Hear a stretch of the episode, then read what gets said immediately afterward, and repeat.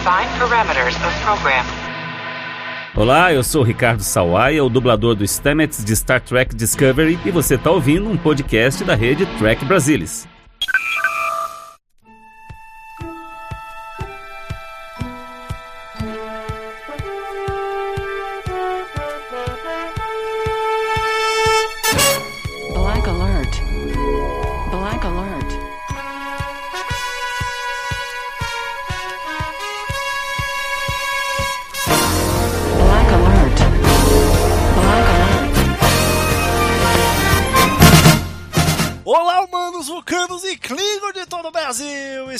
Começando mais um Black Alert, o seu podcast de Jornada nas Estrelas. Aqui quem fala é Gustavo Gobi e comigo, como sempre, Maína Maal. E aí, Maína, tudo bem com você?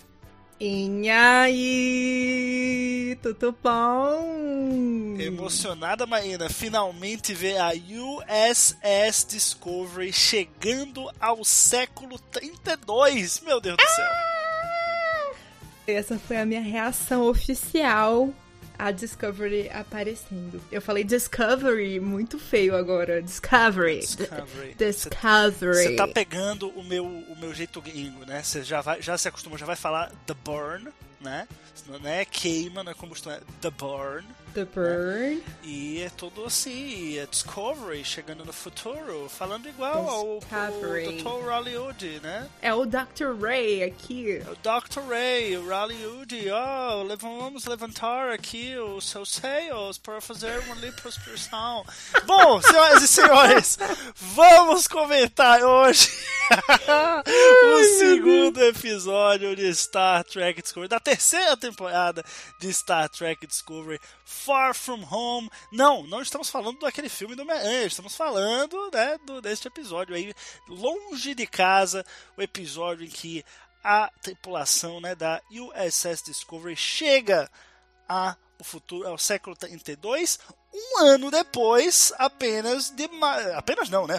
Um ano depois é muito, né? um ano depois de Michael Burnham. Maína, o que que você achou dessa dessa chegada, a reação aí do que foi apresentado do século 32? A gente já viu no primeiro episódio muitas novidades, mas nesse a gente tem, né, mais personagens é, desbravando este novo século. O que que você achou? Não, então, assim, primeiro de tudo, quando você traduziu o título, eu percebi que ele é uma clara referência a uma das maiores obras da música popular brasileira. Longe de casa, há mais de uma semana. ai, ai, meu Deus. Gente, a pessoa que falou que eu sou engraçada precisa ser cancelada, que nem o Gustavo. Porque eu não sou engraçada, mas enfim. A gente tá É, vendo, Maína. Não, eu sei. É, assim, eu, já- eu só tô assumindo aqui o fardo. É difícil não ser uma mulher engraçada, né? Porque você tem que compensar com os outros atributos, os quais eu também não tenho. Tem Então, assim- inteligência, tem audácia, né? Tem- Não. Maína, não vamos, né? Não Não. vamos aqui fazer um, todo um discurso aqui de autodepreciação. Aqui é um ambiente de paz, um ambiente de família, um ambiente pra cima, com energia positiva do século É isso. 32. Uh! Energia positiva, teve muita energia positiva nesse episódio, né? Foi quase um bang bang o negócio. Eu, eu achei muita cara de filme de Velho Oeste, assim, né? O, o- a cena do bar e negócio, as portas rangendo e um negócio meio escuro, assim, né? Aquele setting Foco todo nas de. armas, É, meio Velho Oeste mesmo. foca nos assim. pés dos personagens. Pois é. E uma história bem triste, né? Na real, assim. É de um povo que é basicamente escravizado, né? Assim, pelo que eu entendi, são os Corridans. Corridans, né? É, como, como é que a gente fala o inglês Dr. Ray? Então é os Corridans. né? Corridans. Não é os Corridans, não, é Corridans. Corridans. E eles são basicamente escravizados, né? Eles são feitos de refém por um maníaco maluco, desgraçado, que recebeu aparentemente uma gota de poder e já virou na cabeça dele o Lorde das Trevas, né? Então ele tá ali atormentando todo mundo, ele mata uma galera. E os caras não tem nem nome no planeta, né? O planeta nem tem nome. Mas, assim, é é uma história puta triste, assim, porque você vê que o, o, o, o- boy que, que é morto lá, né? Que ele e a, a Tilly estavam tendo uma energiazinha, assim, né? Vibes. Não sei se você. Você sentiu as vibes também, assim, entre eles? Assim, tipo, hum, acho que tem um flertezinho aqui surgindo. Não sei se eu tô olhando demais as coisas E também. morreu. E morreu, literalmente. Ai, É, muito não foi triste. dessa pô. vez, Tilly. Não foi dessa Não, vez, Tilly. Tilly, não foi dessa vez, amiga. Olha, mas a gente vai conseguir, amiga, sair dessa seca, tá? Prometo pra você que as coisas vão ficar melhores, amiga. Vai dar tudo certo. Tudo certo. A gente vai sobreviver. Quase, né? É o que o, Sa- o teria dito na versão, na cena deletada desse episódio, claramente. Provavelmente. Prova- Desse jeito, batendo palminha no ar, né? Dando força assim, mana, amiga. Se levanta, bicha. Uma princesa não pode abaixar a cabeça, senão a coroa cai. Né, assim. É, Ela ia falar, capitão, você está um pouco gay. Eu ia adorar. Honestamente. Mas é, não tem- infelizmente, né, essa cena não foi revelada, só nós aqui no Black Alert tivemos acesso. Gostaria de É. deixar claro. Obrigado pela CBS, pela cortesia, mas realmente não, não vai estar podendo lançar essa cena pra vocês. Fica aí no imaginário, né? Fica aí Olha na- na só! vocês. Falando em gays, gays causam problema num episódio de Star Trek Discovery. É, Opa! se forem teimosos, né? Se os gays forem teimosos, realmente. Gente, é, como os! Stamets, né?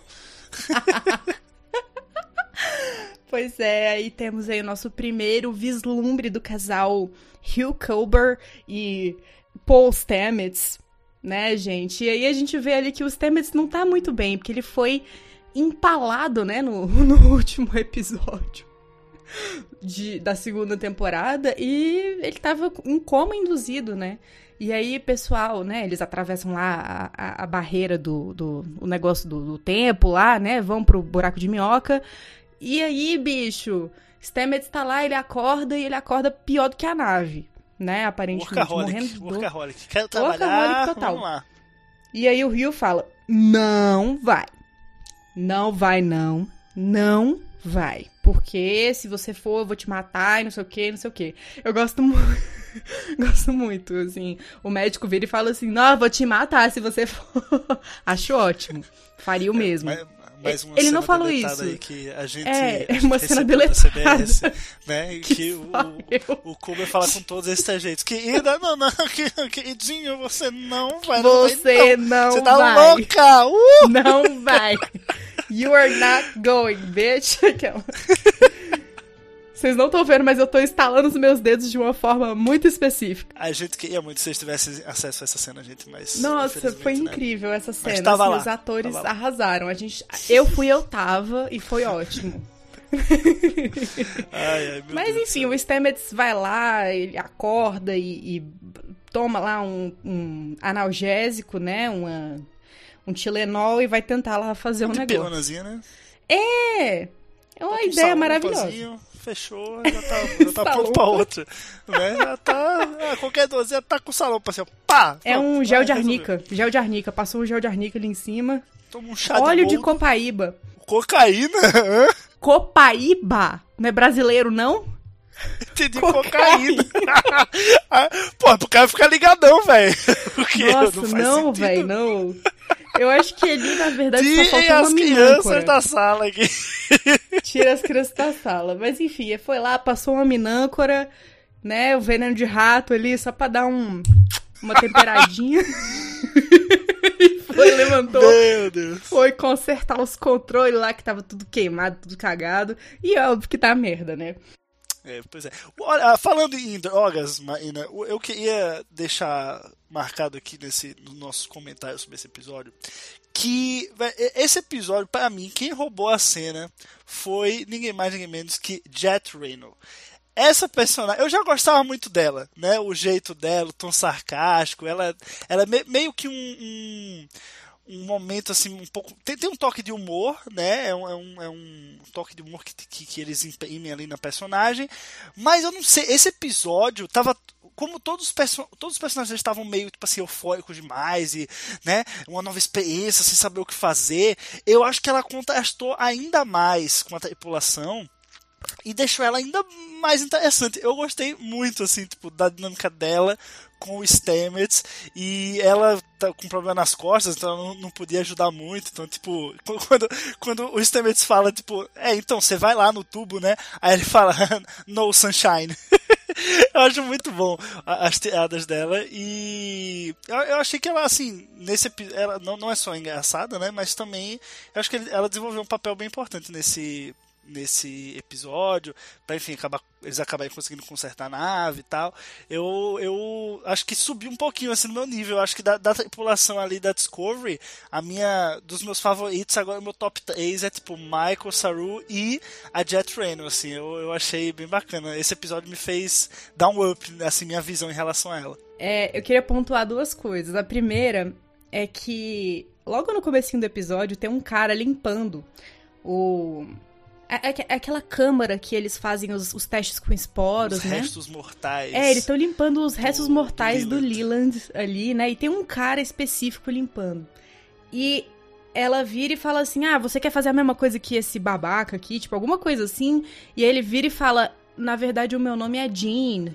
E é Jean de Jane Roddenberry. Eu não sei se você percebeu isso. né? Possivelmente, sim, verdade. Não, mas o, a grafia é a mesma. Então, assim, eu vou não, sim, chutar. Sim que tem ah, 90% sido, de, de chance de ser uma homenagem ao Gene Roddenberry.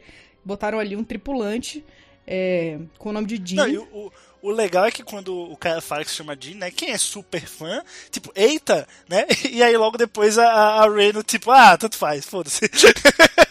Muito bom. Sim. Eu e gosto aí, dessas segunda, quebras que ela a, faz. A segunda coisa que eu queria falar é que ela deu uma entrevista. A atriz, a Tig Notaro, deu uma entrevista é, falando sobre a personagem, né? Enfim. Foi inclusive para o, o, Pod Directive, né? Exatamente, o, o podcast Isso, oficial, foi pro né? Pod Directive. Exatamente. Ela deu uma entrevista falando que o nome da personagem ia ser Denise. Sério? Nossa! Ela virou. Eu, eu, não sei, não lembro quem é que estava responsável por essa parte do, do, do roteiro, mas ela virou assim. Cara, o meu nome não pode ser Denise. Eu tenho cara de Denise para você. E o cara virou e falou assim: é, escolhe outro aí, né? Assim, Denise realmente não tá dando. E que foi ela mesma que escolheu o nome Jet por causa da Joan Jett, né? Que era uma cantora. Oh, verdade, mesma grafia. Pô, que, pô a, ela acabou de subir ainda mais no meu conceito. Pô, muito massa, muito massa. Não sabia dessa. Muito massa. Muito massa. E aí ela deu essa entrevista. Enfim, a personagem ela é muito badass, né? Ela tem essa energia, tipo, ah, eu não ligo pra nada e tal. Ela tem essa. Essas vibes, assim, e eu não, acho. E ela, e ela tem cara que, tipo assim, no, no quarto dela, dentro da Discovery, ela, tipo, fica fazendo guitarra imaginária ao som de, de Joan Jett, sabe? Ela, ela tem essa, esse jeito, assim. E eu gostei muito dela no episódio. Eu achei que finalmente eles fizeram um, deram uma arredondada no roteiro suficiente para conseguir incluí-la da forma que ela deveria ser incluída na história.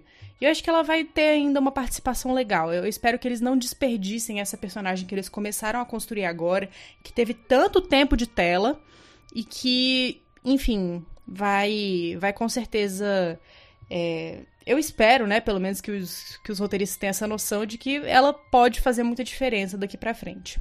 Não, com certeza. Até porque eu acho que ela, assim, ela subiu muito no meu patamar com o tempo, principalmente nesse episódio. Eu acho que é pelo destaque mesmo, pela diferença que ela traz. Porque, assim, a gente, nas duas temporadas anteriores, a gente nunca foi criado na série um sentimento de família, sabe? Nunca. Pô, ah, o Bryce, o Reese. Qual é a afeição que você tem com esses dois personagens? Nenhuma. Tipo, a ou a Detmer. Tipo, é quase nada, gente. Não, não teve um aprofundamento né, nesses personagens, que são personagens que fazem parte da ponte. Estão lá, tipo, quase que desde o começo, né? Era para ter desenvolvido. É, as séries de Star Trek fazem isso é, muito bem, que é no decorrer das temporadas, pega um episódio aqui para desenvolver um, pega um episódio aqui para desenvolver outro. E a gente não tem isso, né, em Discovery porque a série é muito guiada pela história, né? E não, enfim, e você só tem 13, 15 episódios, você não tem 26 como é antigamente. Mas enfim, a, a, a Reno, né, como a gente tem um pouquinho de background dela no episódio lá atrás que ela é introduzida, então você já tem uma afeição maior, com o tempo ela vai ganhando destaque, né, e pô, é, é, aquela coisa, ela aparece, ela brilha, entendeu? A atriz é boa também, então assim, ela acaba brilhando mais do que quem tá lá desde o começo. Então, pra, pra mim, já é muito esse sentimento. Nesse episódio, ainda mais, tem coisas que você super se identifica com ela, tipo, pelo menos eu me identifico, tipo assim, a vibe dela, de tipo, ela fala uma coisa muito nada a ver, aí outra pessoa fala o que? Ela fala, ah, sei lá, tu acho que tô drogada, sabe? Tipo, ela não tem papo na língua nenhum, assim. Então eu acho que tipo, é super identificável, ela não tem aquela pompa da Frota Estelar, sabe? Dela é, é, conversar com as pessoas com, os com a mão nas costas, assim, sabe? E com aquela o peito estufado. Não, ela, pô, tá lá sentadona na parada, com dor nas costas e, tipo, nem aí. Ela é meio Mariner, né? É, um pouco. Verdade. Ela meio que ela não, não é by the book, assim. Ela faz, ela. Ela cumpre as regras, mas ela, tipo, faz do jeito dela e funciona e ela sabe que ela é, é boa e ela só vai. Entendeu? Então é, é bem legal. Bom, enfim, saindo desse momento de exaltação a Jet Reno, a Tig Notaro, né, que é a atriz que faz ela, parte para parte da missão, né? A missão ali que eles estão é, é uma coisa bem simples, na verdade. Eles caem no planeta, um planeta gelado. Eles sabem que não é terra lísio, né? Não tem sinal da Michael por enquanto. E a nave tá toda lascada, né? Então você vê ali o Bryce vai, vai trabalhar numa coisa, tem outra pessoa trabalhando em outra, vai a, a, a Reno e os Stamets em outra. Você vê a, o Sick Bay pô, tá cheio de gente lá, né? Então é, tem a, a Nyan também e a Jojo, elas estão ali juntas. Enfim, você vê a, a, toda a nave formando duplas, né? Acho isso bem interessante. E aí a gente tem a, a missão externa, né? Essa, esse away team, que é o Saru e a Tilly justamente explorando aí esse primeiro contato deles é, no século 32, que cai justamente na, naquilo que a gente falou do Western, né? Eles acabam é, é, entrando numa caverna e sendo automaticamente teletransportados para esse bar, assim, que aparentemente não é só um bar, né? Meio que o local ali onde vive é, uma família que é dependente, é, é querendo ou não, oprimida, né? Por, por um contrabandista, um, um carrier, né? Que, que eles chamam.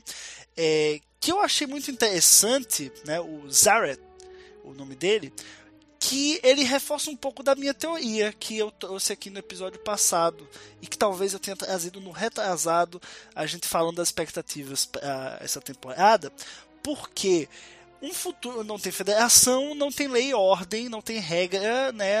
As milícias tomam conta. E aí você não tem alguém que possa, né? Uma, uma entidade oficial que possa intervir para evitar essas, essas opressões, esses abusos, ter uma equidade, né? Uma igualdade das pessoas perante a lei tipo de coisa básica da democracia, né? Então, eu acho muito interessante, porque daí, pô, você vê que, ah, os caras não têm de lítio, automaticamente os caras estão subordinados em um planeta que eles não sabem nenhum nome a um contrabandista, sabe? É um, é um, é um cabeça de um clã possivelmente, né? Então assim, é, pô, é, não, é, não, não é nem um governo, é um, é um maluco com um clã, uma tribo, uma galera que tem poder econômico e sabe, oprime os caras. Então, é, é, eu acho que isso reforça assim que eu falei um pouco que um futuro sem, sem federação ia ser uma coisa meio sem ordem, né? Sem cada um por si, e cada um faz o que quiser, e, e rouba de um, toma de outro, torna um dependente, enfim.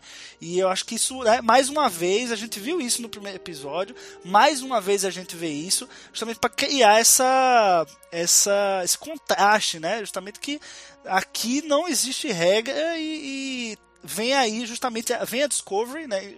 Os caras estavam sendo oprimidos, vem justamente na Discovery na Frota Estelar, tipo aquele pessoal que pode nos ajudar, porque ainda existe uma memória, uma pequena memória remanescente da Federação, né? O The Burn foi há 120 anos, então assim, pô, é, é duas gerações de gente, é, é um pai conta para um filho, conta para o neto, que sabem, ah, a Federação rolou logo ali, né? Então é, então ainda existe essa coisa da frota, da federação, ali poucas pessoas que ainda tem essa crença, né? Que tem, vai ter alguém sim para vir aqui livrar a gente disso, eles vão nos ajudar, que é bem o pensamento né, daquela família que a gente vê naquele bar meio western. Enfim, falei demais. Marina, o que é que você, o que é que você achou dessa toda essa dinâmica, né?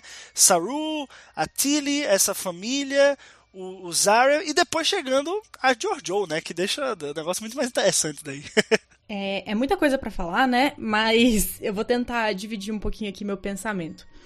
A minha primeira grande preocupação no episódio, além da Discovery e tudo mais, foi com o estado mental da Detmer, né? Que é uma personagem que a gente tem desde a primeira temporada. Ela sofreu as consequências da Guerra Klingon e agora ela foi jogada, né? Arremessada 930 anos no futuro, sem nenhuma perspectiva de nada.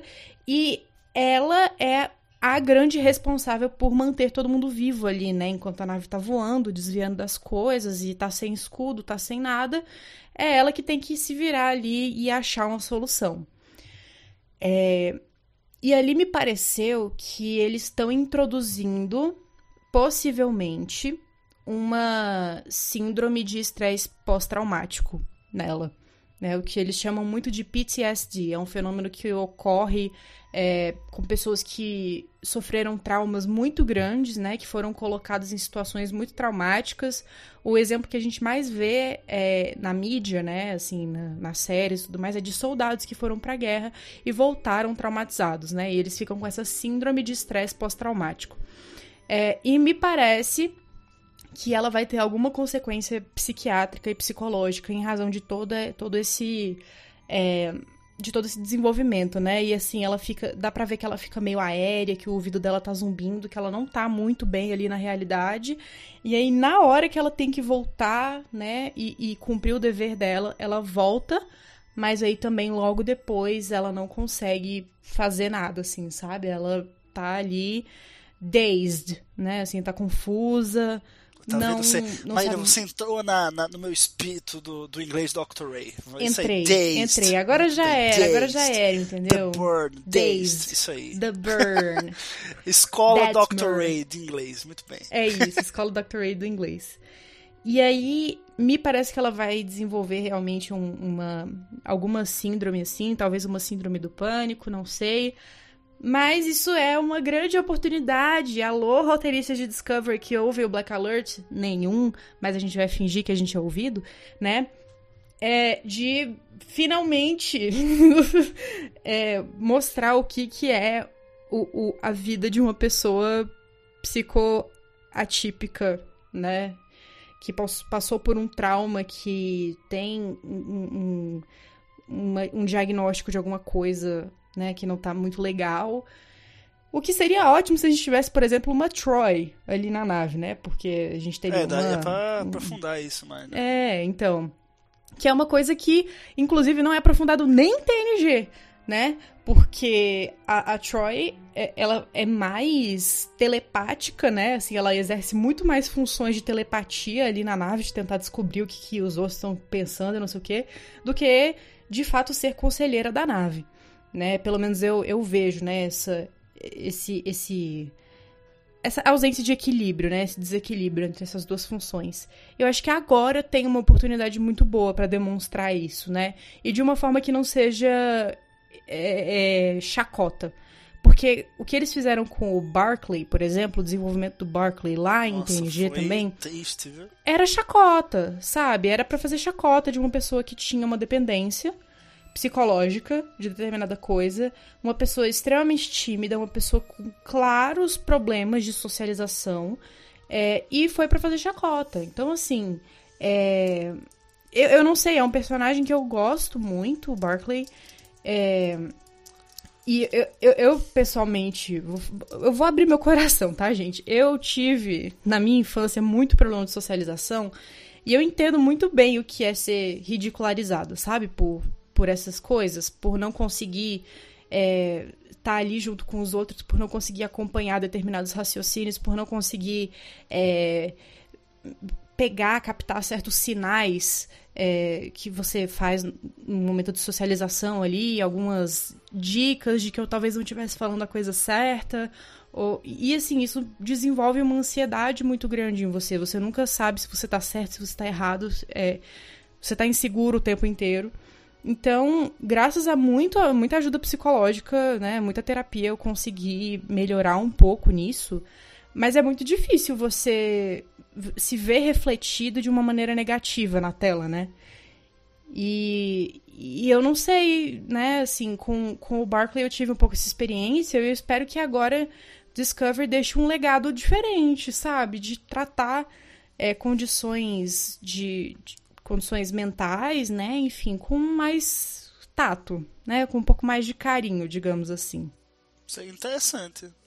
A, a Detmer, isso aí. Realmente não, não tinha pensado sobre essa sobre essa ótica, né? Até achei um pouco estranho, porque ela, ela agiu toda estranha e tava todo mundo, é, apesar do, do acontecimento, eles terem chegado no futuro e todo mundo agindo diferente, mas ela, né, tava muito na dela ainda, como se, né, não tivesse caído a ficha, ou, ou, até achei que pudesse ser um problema é, na parada que ela usa na cabeça, né, tivesse batido e desprogramado, alguma coisa assim, mas é, não é isso. Ela foi pro Sick Bay, melhorou, né? Mas melhorou assim a região, mas ainda assim ela parecia alerta e assim e realmente traumatizada. Mas enfim, vamos falar aí do do, do Western. é, deixa eu, deixa eu seguir em frente. Ah, não, só mais uma pontuação porque você falou, você tocou num negócio interessante agora. É, de que ela talvez estivesse com algum problema, né, no, naquele, naquele implante que ela usa, né? Sim, isso é possível, né? A gente viu até em Lower Decks que o Rutherford perdeu o implante dele, no caso foi totalmente arrancado, e ele perdeu as memórias dele também, né? Então é claro que essas intervenções tecnológicas aí no corpo, elas podem causar certos efeitos. Mas aquilo ali eu tenho certeza que ela estava num estado de é, numa crise de ansiedade ou numa crise de pânico, algo muito exacerbado mesmo. E, gente, é, é, é, De novo, experiência própria, é daquele jeito, sabe? Assim, você tá ali naquele negócio, você não consegue sair, você tá meio catatônico, assim. E aí do nada alguém te puxa e fala assim: ok, você tem que fazer tal coisa para amanhã e isso para hoje, não sei o quê. Aí você vai, você só começa a fazer, sabe? No automático. É exatamente daquele jeito, a sensação é exatamente aquela, as palavras não computam, as, as coisas que as pessoas estão te falando, é tudo blá blá blá, você não tá ouvindo nada. É exatamente daquele jeito. Mas enfim, vamos falar de bar, porque aqui nós gostamos de bar também, né? Como como sabemos, gostamos né? Gostamos aqui, meu Deus. Nossa, como gostamos de bar.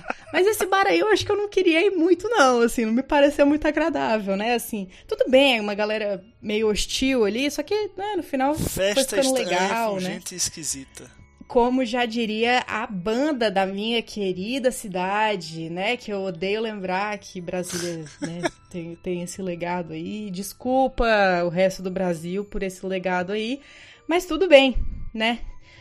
Enfim, festa estranha com gente esquisita. E eu tava tensa ali, né? Porque, pô, ai, não sei o que, fulano vai chegar e vocês têm que ir embora daqui. E ali no começo teve um negócio assim, ai meu Deus, vocês são da frota e não sei o que. E, e, e todo mundo tenso, todo mundo nervoso. E aí, quando começa a acalmar o negócio, chega o tal do homem. E aí ele pá, dá tiro e mata o homem. E, e ah, um, um, falando assim como se ele fosse o, o rei da cocada, sabe? Assim, uma coisa, sei lá. Mas aí chega a personagem que realmente tornou essa dinâmica toda muito mais interessante para mim. Que ela deu uma apimentadinha ali que era o que faltava.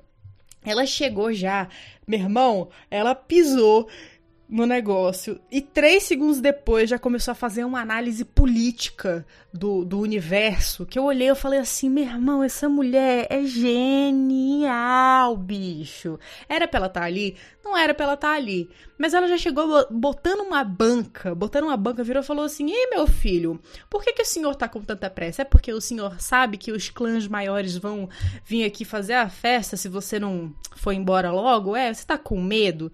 E é aí que você percebe. Tá todo mundo com medo. Tá todo mundo nesse estado de solidão e de abandono e tá todo mundo tentando se proteger e tentando subjugar os outros para se proteger. Então foi isso, chegou, chegaram dois estrangeiros, né, entre aspas ali, é, naquele bar. Na hora, arma na cara. Se, se, se eu tô com medo, eu vou tentar subjugar, né? Assim, eu tenho tô nessa posição. Aí viram que tá tudo bem, não sei o quê. Aí chega o tal do homem e é o quê? De novo, um exercício de poder é, pelo medo. Né? Ele vai ali tentar subjugar aquelas pessoas. Só que, na verdade, ele tá com medo dos outros clãs maiores virem atrás. Né? Porque eles também viram que caiu a nave lá e tudo mais.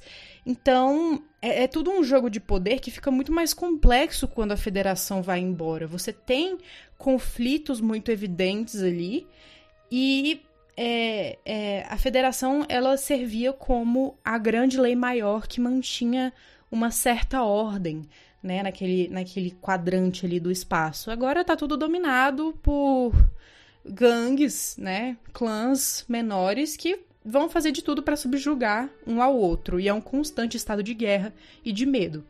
E a Giorgio capta isso em três segundos. E eu olhei assim, eu, ah, nossa, como eu sou burra, né? Porque eu não peguei. Eu não sei se você pegou. Eu, ninguém ali pegou, mas ela pegou e usou isso pra... Ex-rainha do Império Terráqueo, É né, isso, meu? né? Pô, pô, É. por favor, né? Tem alguém que tem que manjar disso, é ela. É outro nível, é uma mulher assim, chefe de estado, entendeu? Tirana. Tem que respeitar. Tem que Dona respeitar. Da porra toda. Ex-dona Dona da, da porra, porra toda. toda. Ex-dona. Ex- e- Ex-dona, ex-dona. Mas ela ainda sabe das coisas. Ela ainda sabe das coisas. E ela tanto sabe das coisas que ela consegue levar vários tiros e, vi- e virar pro cara e falar assim: ah, não, meu filho, isso aqui, haha, isso aqui é só preliminar. Meu irmão, eu dei um grito nessa hora. Eu dei um grito que você não tá entendendo. Ai, eu amo muito aquela personagem. Por quê? Senhor Jesus Cristo, que eu amo tanto aquela mulher. Aquela mulher é tudo. Ela poderia pisar na minha cara e eu não ficaria nem um pouco brava. Mas ó, eu senti que esse episódio, é, não só nesse momento, como também na nave, né? A gente tem uma certa disputa de poder entre ela e o Saul, que eu acho interessante, normal, natural, de onde ela vem, né? Ela, ela, até a patente dela na sessão 31 daí a ela a autoridade de assumir ali a nave. Ela é uma pessoa que não gosta de, de tomar ordem, né? De, de receber ordem. É, então é, seria natural esse esse essa luta de poder na nave, ou, ou nas atitudes que eles tomariam né, da- daqui para frente, no século 32. Mas eu acho que é, é, o episódio ele conseguiu dar um destaque bem legal para ela, que a gente sabe que é necessário. Vai vir a sair da sessão 31 futuramente. É, a gente precisa, de alguma forma, os roteiristas precisam fazer com que a gente se apaixone pela personagem. Esse episódio ajudou muito nisso. Achei ela super B10, assim, mais do que ela já era. É, e engraçada como sempre, né? Elas têm, ela tem umas tiradas, assim, é, bem bem, bem fora, assim, do, do que a gente está acostumado. É, então foi, foi um episódio que deu para dar uma, uma evoluída nela, assim. Acho que falta mais, talvez, um um backstory, talvez, mas assim, já, já deu pra dar uma melhorada. Eu, eu não falo muito do backstory porque tem uma HQ muito boa, inclusive vou, vou recomendar aí pra quem tá ouvindo. É Star Trek Discovery Succession, que fala justamente do, do governo dela no universo espelho e a Michael do espelho. Enfim, se passa no meio daquela trama lá é, que a gente vê da Discovery na primeira temporada. Mas aí a gente lá tem um background legal da, da Jojo que a gente conhece agora, porque é a Jojo do Espelho. É, então, quem quiser um background dela, apesar de não ser cânone, porque é HQ, mas vale a pena aí, enfim, fica a dica. Outra coisa que vale a pena mencionar é que a atriz é excelente, né? A Michelle Yeoh, ela tem uma performance inigualável. É, não, não tem nem o que falar da Michelle Yeoh. Ela é incrível. Desde o primeiro episódio de Discovery, que ela era uma Jojo completamente diferente. E agora ela tá entregando uma personagem que, bicho, nossa, sério, e que personagem interessante. A gente realmente fica com vontade de, de, de saber mais esse backstory dela e tal. Mas a gente tem tanto backstory é, no cânone de Star Trek em relação ao universo espelho, né? E como se dá a dinâmica do universo espelho, principalmente por conta de DS9, né? Que tem toda aquela coisa assim, ah, pra você subir no, no rank, você tem que matar o seu superior, né? Então eu acho que ela é uma personagem que traz esse sentimento de competitividade pro Prime Universe, né? Pro, pro nosso universo mesmo, enfim. E aí dá uma, uma coisinha de novela mexicana ali, né? Aquela coisinha da intriga que eu gosto muito. Como eu, como eu já falei pra vocês, eu sou uma pessoa que gosta de conflito. né? Eu sou uma pessoa que gosta de um barraco, adoro um barraco, porque é o que paga o meu salário. E eu gosto muito dessa energia que ela, que ela passa. Então, nesse episódio, eu acho que teve um destaque muito grande para duas atrizes, que foram a Tig Notaro, da Jet Reno, e para Michelle Yeoh, que faz a Jojo. Muito bom. Mas, Maína, agora caminhando aí pro final desse, desse Black Alert, uma última, um último debate, né? A gente vê ali que a Discovery, quando finalmente consegue sair daquele gelo que é, é, é, parasita, né? Achei bem interessante esse conceito. Quando finalmente consegue sair dali, é, entra num raio trator de uma outra nave, que a gente fica achando, né, que é o momento, tipo, já é, agora, né, fudeu, lascou já. e é Michael Burnham com visual diferente, né, com, com as tranças, os deads, e, e um ano depois, mas Michael Burnham ficou um ano procurando a Discovery no século 32 o que, que, você acha que isso pode implicar aí no, no futuro, né? Agora eles se, reencontram, mas o que é que, o que, que a gente pode ter agora, né? Já estabelecido é, que um ano se passou, a federação será que avançou alguma coisa? Pois é, eu esperava, na verdade, que esse episódio fosse ser igual ao anterior. Foi o episódio que só teve a Michael.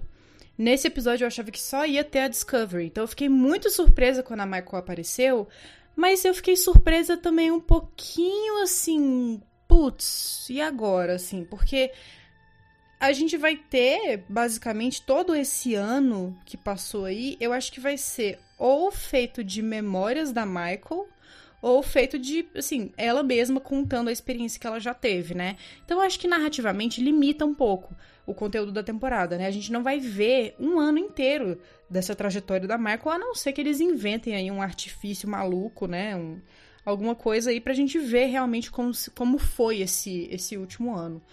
É, mas eu acho que facilita bastante o trabalho da Discovery que eles tenham ali uma verdadeira guia, né? A Michael, ela desde o, o, a, a segunda temporada, ela é a grande guia da Discovery, né? Nas, nas, nas missões e tudo mais. E agora principalmente, né? Ela vai ser a, a pessoa que vai ser essencial para a Discovery conseguir navegar esse universo que é basicamente desconhecido para eles. Então a gente já vai entrar agora nesse terceiro episódio full power, sabe? A galera toda reunida mesmo, essa turminha do barulho, faz, causando altas confusões aqui na sessão da tarde. E gente, não sei, estou com expectativas muito altas. A gente já viu algumas coisas nos trailers. É, eu não sei até que ponto é, a Michael estar visualmente bem ali, para mim significa algum avanço da federação. Eu acho que sozinha e com pouca ajuda, eu acho que ela não chegaria tão longe assim. Até porque ela teria que ficar limitada mais ali aquele espaço para tentar achar a Discovery, né? Mas não sei, né? Enfim, Vamos esperar, vamos esperar porque ainda temos mais uns episódios pela frente. Né? Muito fortes emoções ainda virão na terceira temporada de Star Trek Discovery.